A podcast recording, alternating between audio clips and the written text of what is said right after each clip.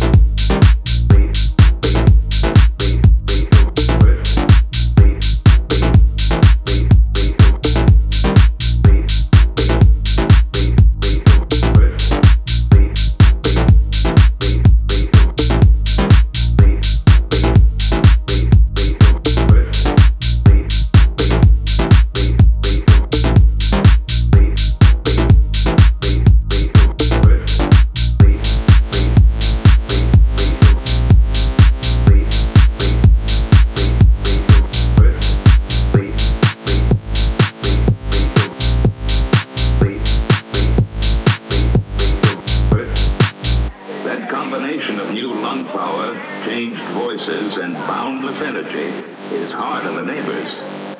She does a lot of daydreaming, imagining herself as the extrovert that she is not.